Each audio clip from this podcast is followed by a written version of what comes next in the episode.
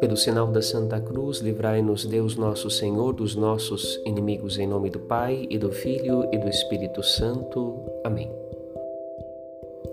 No caminho da Palavra de Deus nesse sábado, somos convidados a reconhecer que termos sido eleitos por Deus como seu povo, com quem Ele fez uma eterna aliança, implica uma grande responsabilidade de progredir no caminho da graça, isto é, no testemunho concreto de Sua presença em nossa vida.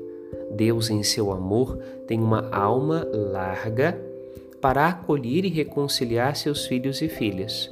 Assim também, seus filhos devem progredir para adquirir um coração aberto para o horizonte infinito do amor estando sempre abertos a acolher e perdoar quando buscados em reconciliação.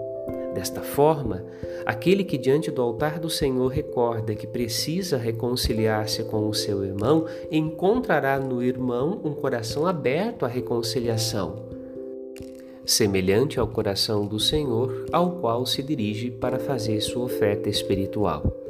Que a paz de Cristo habite o seu coração. Padre Rodolfo.